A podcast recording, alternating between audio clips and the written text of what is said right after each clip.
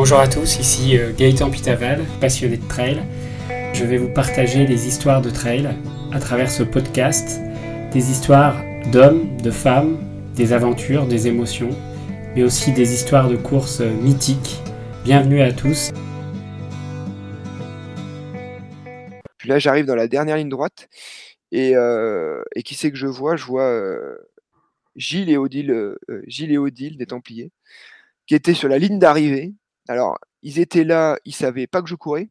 Ils étaient là en voyage aux États-Unis. Moi, je savais pas qu'ils étaient là. Et en gros, bah, les voir à l'arrivée, je disais que la boucle un peu était bouclée. Moi, j'avais fait du trail par les Templiers et via les Templiers, j'ai connu cette culture US. Que là, en gros, j'arrivais, je gagnais mon premier 100 miles devant finalement la personne qui m'avait le plus inspiré pour pouvoir attaquer la discipline. Donc, euh, pour moi, en gros, si je dois résumer euh, ma pratique de sport et de trail en particulier, bah oui, pour moi, Leadville résume à peu près, à peu près la chose. La vie, c'est clairement des rencontres, c'est des choix, et, et, à un moment donné, tu fais tes choix parce que tu penses qu'à ce moment-là, c'est le meilleur choix possible. Et ben, voilà, j'ai fait Leadville presque par non-choix, et je me retrouve en fait à me dire, bah ouais, c'est en fait, c'était une évidence d'être ici à ce moment-là et de gagner la course devant ces gens-là.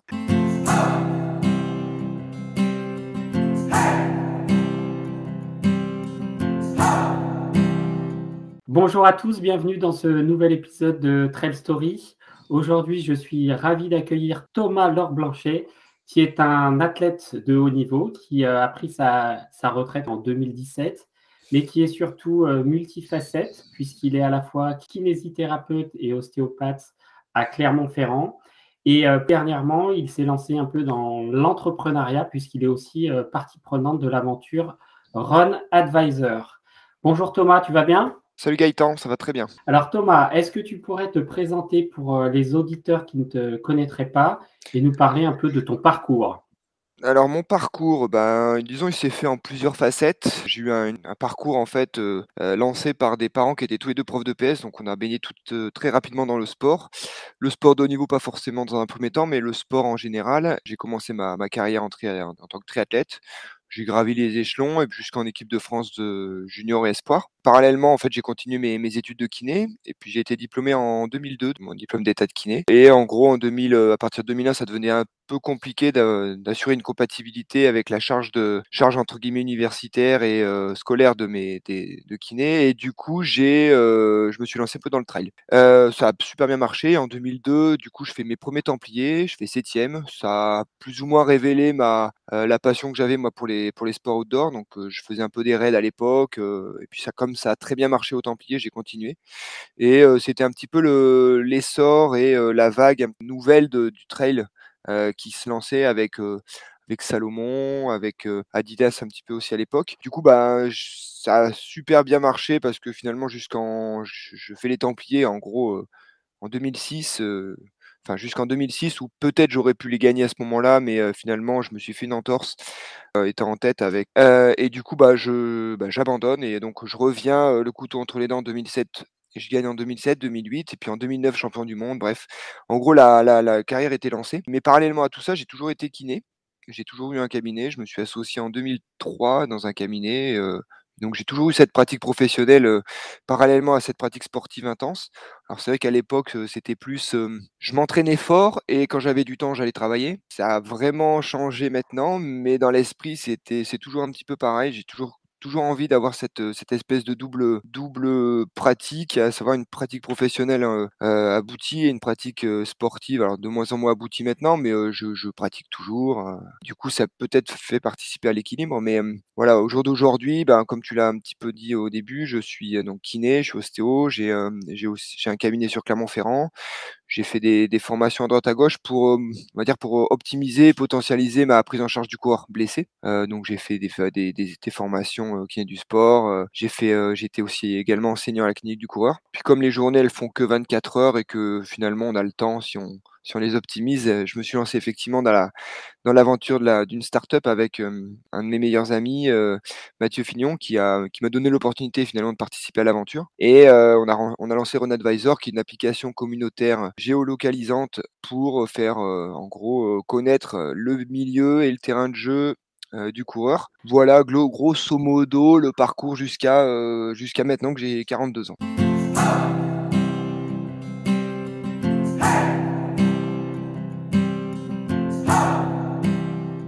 Alors, tu l'as dit euh, juste avant, tu, as, tu es quand même un grand champion de trail, hein, on peut le rappeler.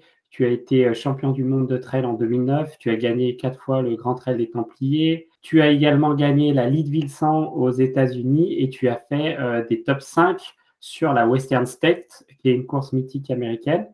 Et globalement, tu as gagné plusieurs centaines de courses au cours de, ta carrière. Est-ce que tu peux nous parler de, la victoire ou des victoires qui sont les plus marquantes pour toi pendant ta carrière de, trailer Je dirais que peut-être il y a eu, euh, si, je, je vais en tirer 3-4. 3, la première, ça va être euh, peut-être mon premier Templier en 2007. Ça a validé finalement le, ma, capacité à performer un jour J et à pouvoir aboutir à un objectif que tu te lances, parce qu'à l'époque, il n'y avait pas beaucoup de courses. Les Templiers, c'est vraiment, référence dans le milieu.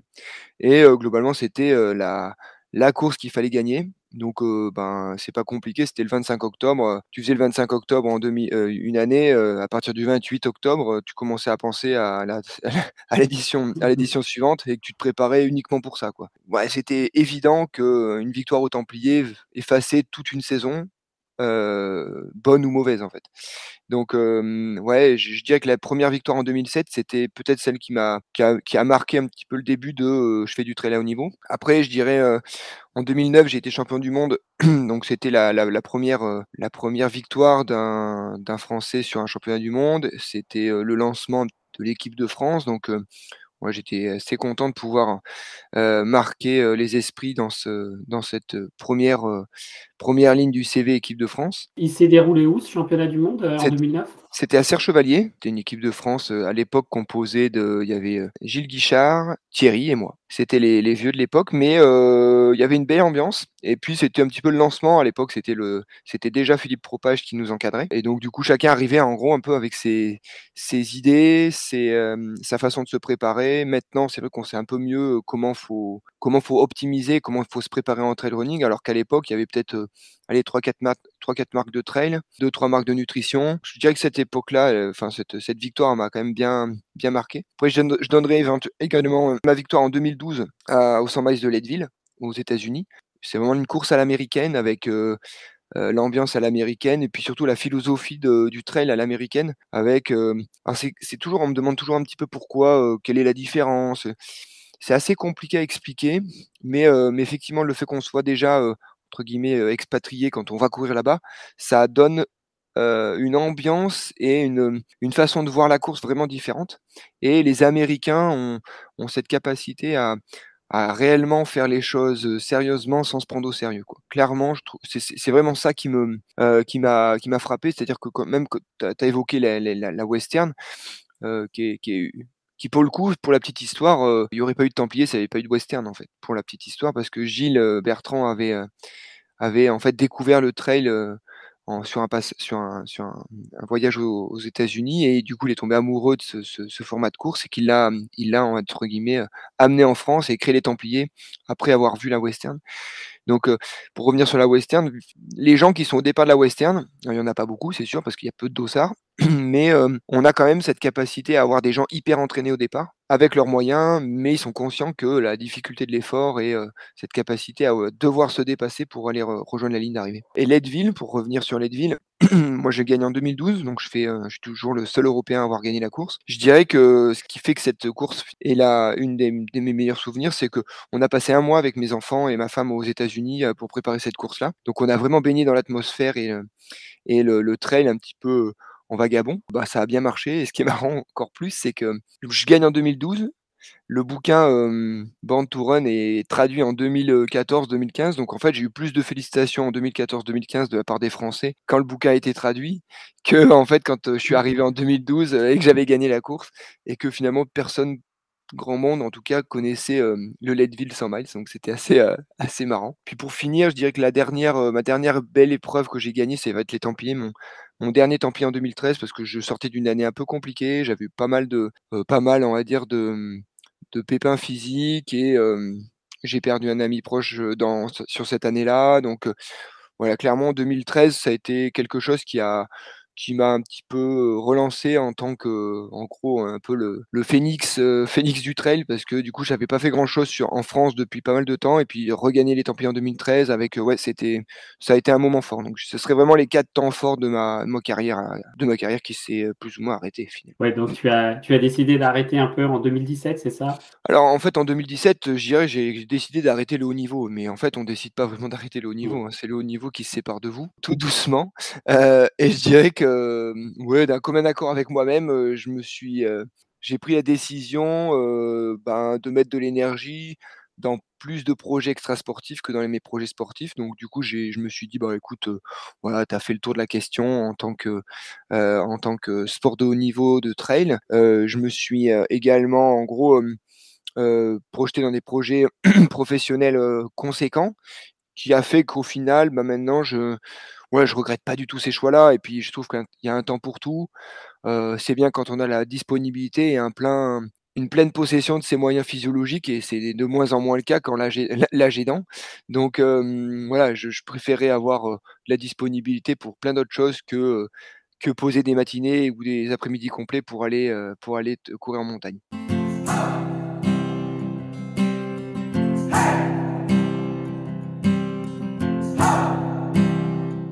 Alors j'ai juste une petite question, je reviens juste, sur ta période euh, équipe de France de trail. Tu as fait combien d'années dans cette équipe euh, et, est-ce que tu as eu des titres mondiaux par équipe également euh?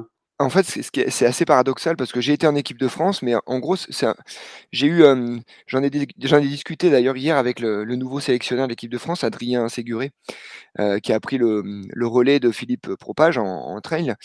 Euh, et en fait, je lui dis, j'ai été un, euh, j'y allais parce que, en plus de tout le reste, j'ai oublié de mentionner que été aussi maintenant team manager du team ASICS France. Donc, du coup, je venais euh, un petit peu aux nouvelles des, différentes modalités de sélection pour les, les prochains athlètes ASICS. Et je lui ai dit que j'étais un assez mauvais élève sur la capacité à préparer des modalités de sélection parce qu'en fait, moi, j'ai été sélectionné en 2009 pour les mondes parce que bah, j'avais gagné les Templiers l'année d'avant. Ensuite, du coup, j'ai été en équipe de France en 2010-2011, parce qu'à l'époque, les championnats du monde étaient tous les deux ans.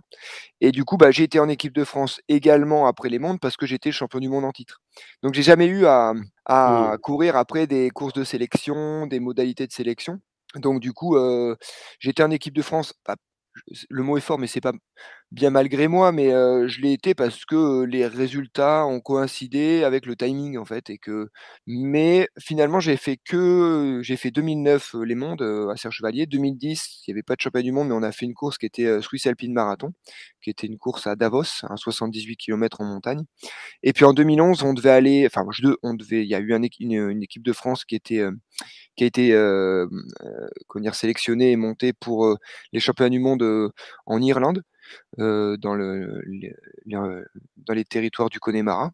Et euh, bah, je me suis blessé juste avant d'y aller, je me suis blessé au mollet, donc du coup j'ai renoncé à ma sélection. Et puis finalement, après l'histoire plus ou moins équipe de France est arrêtée euh, parce que du coup après bah moi j'ai pris des, voies différentes, des, stratégies de carrière différentes avec en préparant un peu plus d'ultra et ainsi de suite. Donc voilà l'équipe l'équipe de France s'est plus ou moins arrêtée d'elle-même en 2011 quoi. Tu es euh, actuellement, donc, euh, tu exerces le métier de kinésithérapeute et ostéopathe à Clermont-Ferrand. Mm. Et alors, tu t'es spécialisé un peu dans, dans l'accompagnement de coureurs à pied. Est-ce que tu peux nous parler un peu de, de, ton métier et de ce qui te plaît dans cette spécialisation? Alors, en fait, je me suis spécialisé pour plein de raisons. Euh, je pense que le métier de kiné est assez paradoxal, c'est-à-dire que on demande à des médecins d'être alors effectivement, un médecin généraliste, mais très rapidement, il va réadresser à des médecins spécialisés. bah, vous avez un problème dermatologique, je, vais vous faire un courrier pour aller voir un dermatologue. Alors qu'en kiné, on demande d'être aussi bon pour soigner la maladie de Parkinson et l'épaule du tennisman et le genou du coureur et le problème rhumatismal de Madame Martin. Donc en fait, on a un cadre beaucoup trop large finalement, qui nous permet, si on le fait pas, de ne pas être super efficace, d'être une efficacité moyenne pour plein de pathologies. Donc moi, je me suis spécialisé vraiment dans les traitements ce qu'on appelle musculosquelettiques, les pathologies musculosquelettiques, donc tout ce qui intéresserait les muscles, les tendons, les os, et encore plus spécialisé plutôt dans la course à pied, dans la course à pied avec la, un volet prévention, un volet soins et un volet, performance. Alors j'y reviendrai un petit peu sur la performance, mais je me suis, voilà, du coup, je me suis rapproché à un moment donné de la clinique du coureur pour, 1 me former parce que ça faisait partie des formations qui me paraissaient pertinentes. La clinique du coureur a cette capacité à, on va dire, de donner des recommandations et des guidelines, en lien avec les données probantes de la science du moment. Donc ça me paraissait, heu, pertinent comme approche et du coup, je me suis rapproché de cette structure pour me former et heu, bah, du coup, j'ai été formateur et enseignant pendant 2-3 ans à la clinique du coureur. Donc du coup, cette appétence, moi, pour la course à pied parce que mon passé faisait et faisant, heu, ben et mes formations, sur quasiment, une petite, ouais 5-6 ans là de formation où j'en j'en j'enchaînais beaucoup de formations en lien avec la course à pied. Bah, voilà, ça m'a permis d'avoir une casquette qui qui aujourd'hui, oui effectivement, je traite beaucoup de coureurs à pied, mais du coup, heu, du coup l'idée c'est j'aime ça, je suis dans le milieu, j'ai, j'ai on va dire une, capacité à avoir le bon discours, heu, l'approche qui va bien parce qu'à un moment donné, j'arrive à me mettre dans la tête du du coureur à pied, blessé, parce que je l'ai quand même été pas mal de fois aussi. Donc mon approche, on va dire, elle est liée à mon passé, à mes formations. Donc voilà, en plus à côté, j'ai fait un master 2 en STAPS sur, la charge de travail, d'entraînement et l'incidence sur les blessures de surutilisation en course à pied. Alors, est-ce que tu as quelques conseils, pour nos nos trailers qui nous écoutent? Parce que toi, j'imagine que les blessures, tu les vois, passer en vagues. Heu, Oui. est-ce que tu as quelques petits conseils à donner là? Les conseils, ils ont ils vont être de plusieurs ordres en fonction du public concerné. Parce qu'en fait, on est tous coureurs, mais entre le coureur qui court, 1 ou 2 fois ou 3 fois après le 1er janvier et puis après ça c'est ça se ça s'égrène tout doucement, heu, mais entre 1 fois par semaine et 10 fois par semaine, ben, voilà, on a on est tous coureurs à pied. Mais je dirais que c'est le conseil qui va, heu, qui va, on va dire, convenir au plus grand nombre, ça va être de d'être progressif, d'être régulier et fréquent dans sa dans la capacité à solliciter ces structures. Alors bien sûr, on a les modèles, heu: «Oui, mais moi, j'ai vu, Kylian ou François ou Xavier Thévenard, ils font, pas beaucoup de courses à pied l'hiver et que du coup, quand ils rattaquent, ils sont» ouais, mais en fait, ce qui marche pour, des athlètes qui ont un background de de de 15 ans de pratique ou 10 ans de pratique à haut niveau et avec, des sollicitations extrêmes, une capacité d'a d'assimilation hyper hyper entraînée, hyper aboutie et que finalement, je pense que pour la la majeure partie des coureurs, avoir une petite sollicitation l'hiver, heu, garder de la contrainte mécanique sur les structures, bah, ça va finalement aider à prévenir une éventuelle blessure, heu, à la reprise, heu et continuer à solliciter les structures pour les pour éviter qu'elles se déconditionnent. Donc ça, ça va être mon 1er conseil. Puis mon 2e conseil, je dirais que dans la vague actuelle, alors ça a été un peu le cas l'année dernière, mais heu, où finalement il a fallu faire un calendrier d'1 an sur 6 mois. Là, en gros, on a un peu plus l'opportunité de faire des courses avec des calendriers, heu, classiques et un marathon de Paris, par exemple, en avril, pas, heu, 3 marathons, énormes en mois d'octobre. Donc là, on a avoir un calendrier classique. Je dirais que là, le calendrier, ça va être, pas avoir peur finalement de faire des courses qui correspondent à sa capacité d'entraînement, sa capacité de d'assimilation de la charge d'entraînement. Donc heu, tout le monde n'est pas, est voué à devoir faire l'UTMB et que finalement, heu, un trail de 50 kilomètres parce que ça passe dans son village natal, heu, que ça a du sens par rapport à d'être au départ de cette course-là, bah, c'est ça peut être largement, symbolique et je dirais rester à sa mesure du possible et s'entraîner régulièrement et fréquemment, sans vouloir, impressionner la galerie.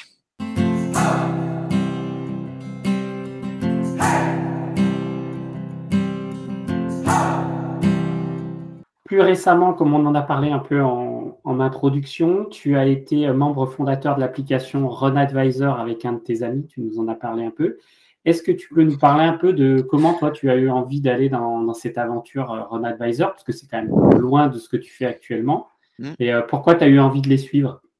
Alors en fait, j'ai eu envie de les suivre, je dirais parce que, ça correspondait à un moment de vie aussi où j'avais envie de, heu, ouais, de m de me lancer des défis.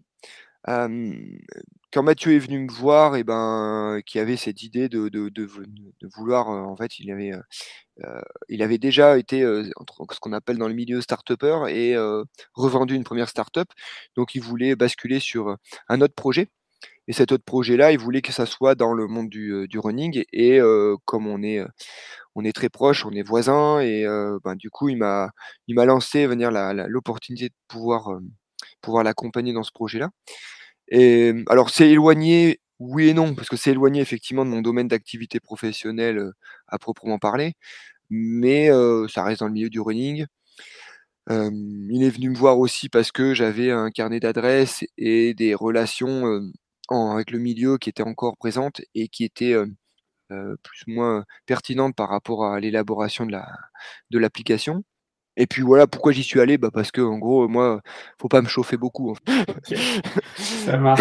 Alors, Run Advisor, qu'est-ce que ça apporte au coureur à pied qui télécharge cette appli globalement? Qu'est-ce que ça lui apporte? Alors ça va lui apporter finalement une, une, une structure de son environnement running et de son terrain de jeu running.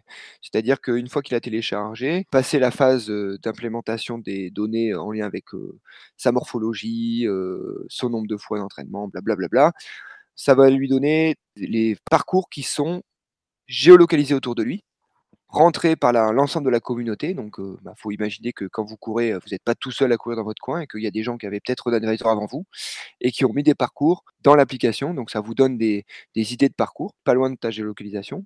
Ensuite, ça va te donner la géolocalisation des magasins de running spécialisés autour de toi. Également des ce qu'on appellerait des hôtels et restos et hébergements de la communauté runner friendly, c'est-à-dire que bah, on va plutôt implémenter ce resto parce que il a une capacité à donner un menu vegan ou un menu gluten free ou, par exemple un petit déj pour un hébergement à 3 heures du matin parce que du coup la course part à 6 heures. Donc on sait que le gars qui tient le, resto et l'hébergement c'est un coureur. Donc il se lève à 3 heures pour vous faire votre petit déj.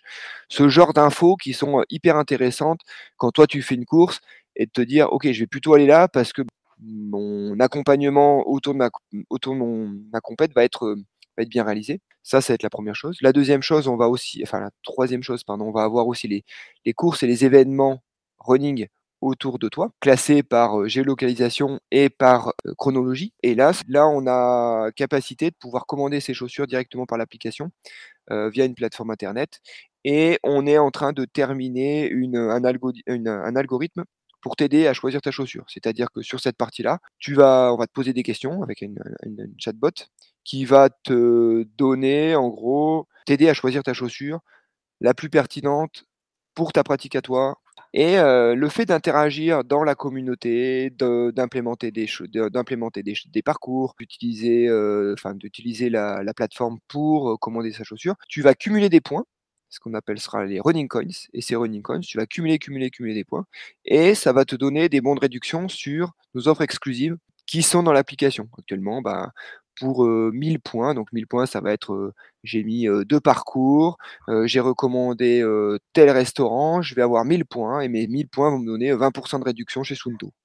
Bah, l'idée, ça serait de, créer vraiment un cercle vertueux de je participe, je cumule, je cumule, ça me donne des, offres intéressantes, et puis voilà, j'implémente la, la, communauté avec mes bons plans. Bon, voilà, vous savez à peu près tout sur Run Advisor. À Clermont-Ferrand, par contre. À hein. Clermont-Ferrand, Made in Clermont-Ferrand. Ah, quand même.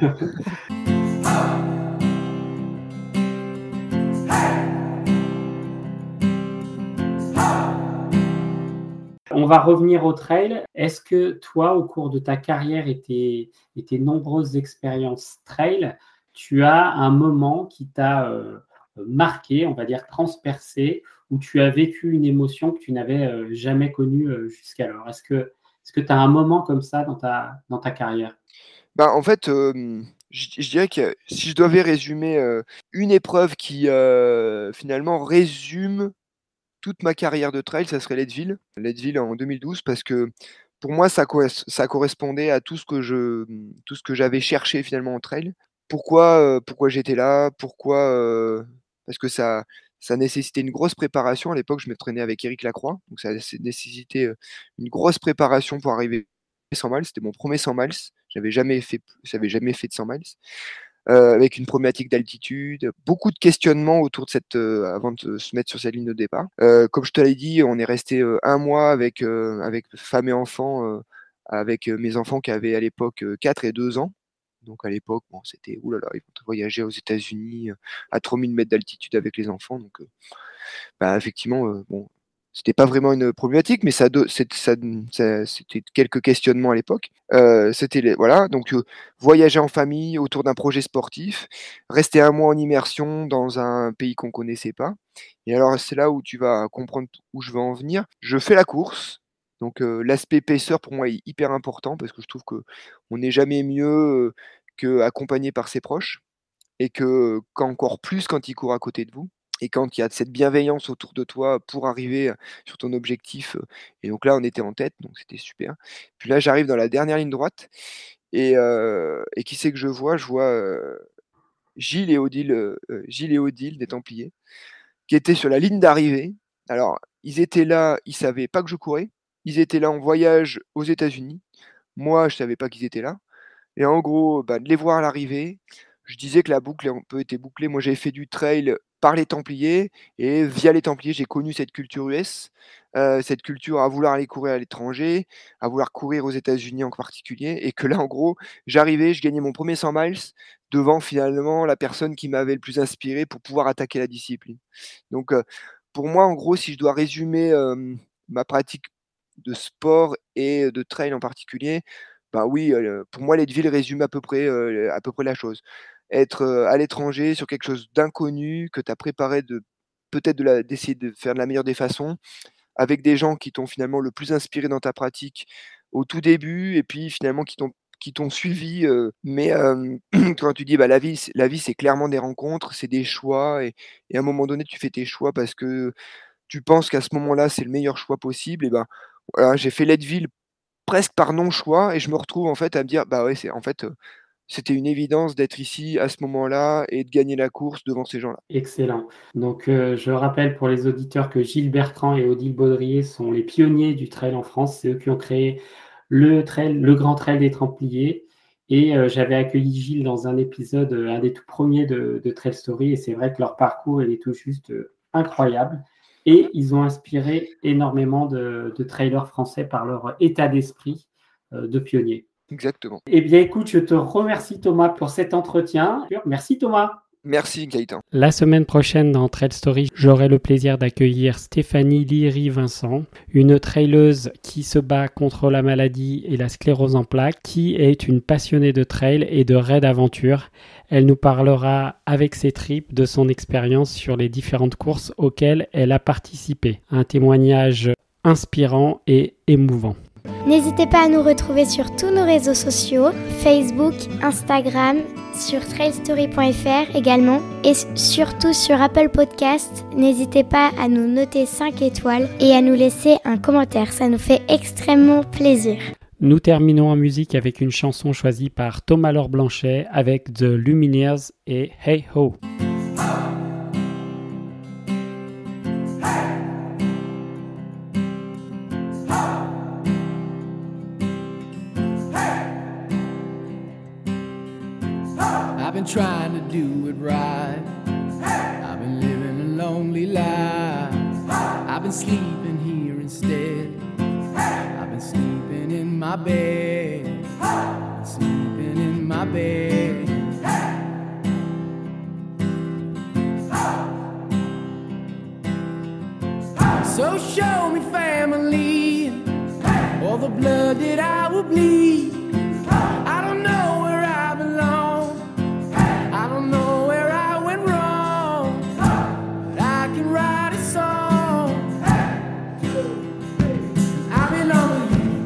You belong with me.